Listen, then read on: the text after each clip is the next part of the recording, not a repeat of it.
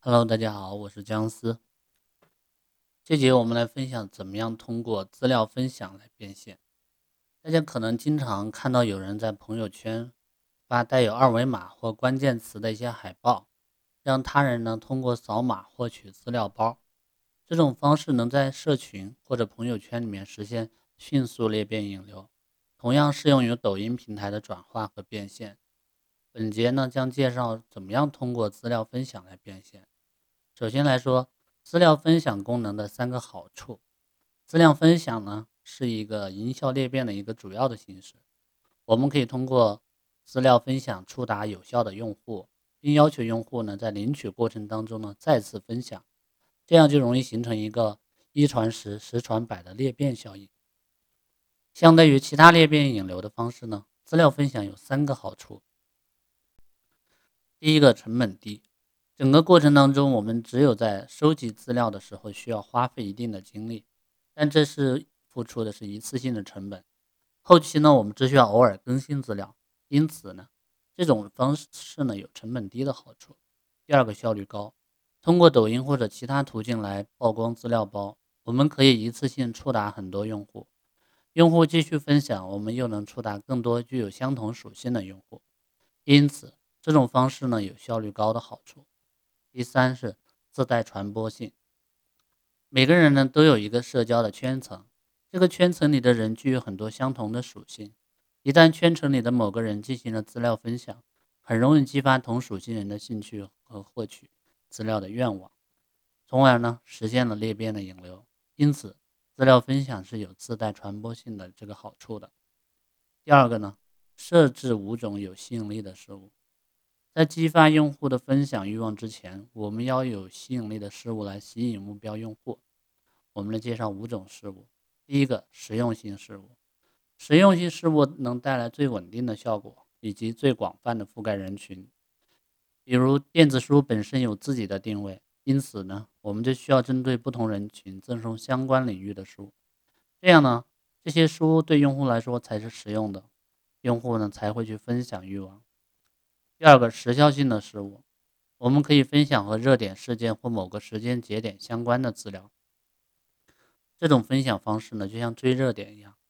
比如说，未来简史呢，有一段时间是很火。这是如果我们都分享简史三部曲丛书，就很容易引发用户的这个好奇心。同理呢，如果现在是夏天最炎热的时候，我们分享小风扇的一些相关信息，就符合了人们的需求。也很容易激发用户的购买欲望。第三是高价值的事物，高价值的事物呢，总能引起很多人的关注。我们将高价值事物呢作为奖品，比如说扫地机器人或者潮牌耳机，来推广产品，就能吸引很多人关注。当然，我们在策划活动的时候呢，需要设置合理的抽奖机制，以控制活动的成本。第四个是虚拟的事物，虚拟的事物一般是指知识付费型的内容。比如 PPT 的大礼包、抖音素材大礼包等。虚拟事物呢有两大好处，是实体类事物所不具备的。一呢是成本比较低，第二呢是因为虚拟事物不是实体物品，所以用户不需要提供名字、电话、地址等个人隐隐私信息，用户呢没有太多的顾虑。第五呢是网红型的事物，很多人都听说过小猪佩奇的网红手表。当这款手表爆红的时候，淘宝店每个月至少能卖出几千件。由于这款手表成本低、利润高、销售好，很多商家都赚得盆满钵满。这款手表的高销量呢，就反映了大多数网友很容易接受网红型产品。这里呢，包含了两种主要的消费心理：一是好奇，大多数人听到身边谈论网红型产品的时候，会想知道这款产品到底什么；二是从众。当大家蜂拥而上购买网红型产品的时候，哪怕这款产品不是自己非常需要的，大多数人呢还是会买来试一试。所以呢，我们可以准备一些网红型的产品，比如网红同款的美白产品、抖音同款玩具等，以此呢来激发用户的购买欲望。当然，购买行为是由价值观和目的性来决定的，因此我们在设置有吸引力的事物时，要多考虑用户在想什么，从用户的视角呢去出发。第三个呢，从五个维度来塑造有吸引力事物的价值。事物呢有足够的吸引力，只是资料分享变现的一个关键点。另一个关键点呢是用户愿意为事物付出多少成本，以及他们的购买行为会受到什么影响。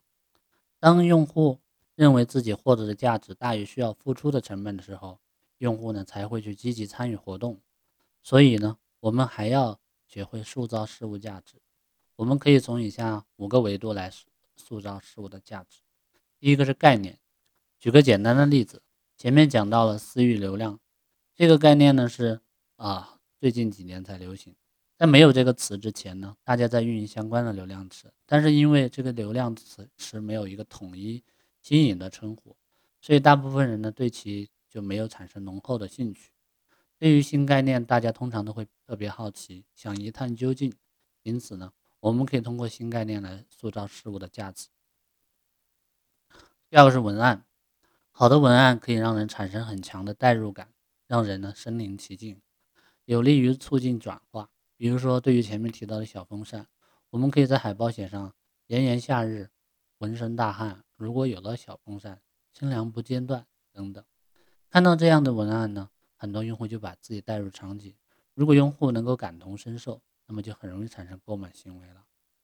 第三呢是背书，这里的背书呢是指有影响力或者人来组织做担保，明星代言或者是某某某机构认证。都是常见的一个背书形式，用户呢可能因为这些背书呢而提高对产品的信赖程度，减少顾虑。前面提到的网红同款或抖音同款也是一种背书的形式。大家看到某产品被很多名人使用，就会认为该产品不错，从而呢大大增加了购买的欲望。第四个数字，准确的数字呢可以量化模糊的信息，增强内容的看点。在海报或宣传文案中加入数字信息。比如说，价值九百九十九元，已被领取五千份，最后一天等等，都能够增强用户的参与欲望。第五是视觉，不管是文字、海报还是短视频，优化视觉效果有助于增加产品的销量，这也是很多大品牌愿意花费大量的时间和金钱请设计师优化视觉效果的原因。第四一个，七步完成资料分享变现。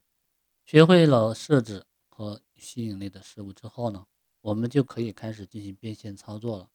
变现操作的过程如下：第一步，制作抖音视频。视频的目标呢，受众越广，越容易获得高曝光量。接下来呢，我们再通过下面的引流步骤，把用户引流到个人微信号。第二步呢，是确定引流的事物。我们可以根据用户属性匹配他们感兴趣的产品。第三步呢是塑造事物的价值，我们可以通过五个维度对事物进行全方位的包装和优化，让它更具有吸引力。第四步呢是制作引流材料，引流材料包括朋友圈文案、海报以及会用到的相关产品资源。在这里呢要记得设置价格。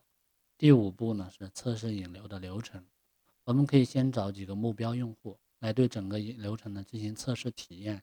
检查流程呢是否通畅，查看哪些步骤呢需要完善和优化。第六步呢是内测资料的分享，我们可以通过小社群或朋友圈短时发布来进行小规模的测试，通过分享转化率呢来判断文案和海报能否吸引人，或者还可以进行更进一步的优化。第七步呢就正式全面的启动，如果测试的流程和转化率都不错，我们就可以通过。大社群和朋友圈大范围的发布来进行资料分享了，呃，转化变现了。我们还要注意是要把握好发布的时间和发布的频率。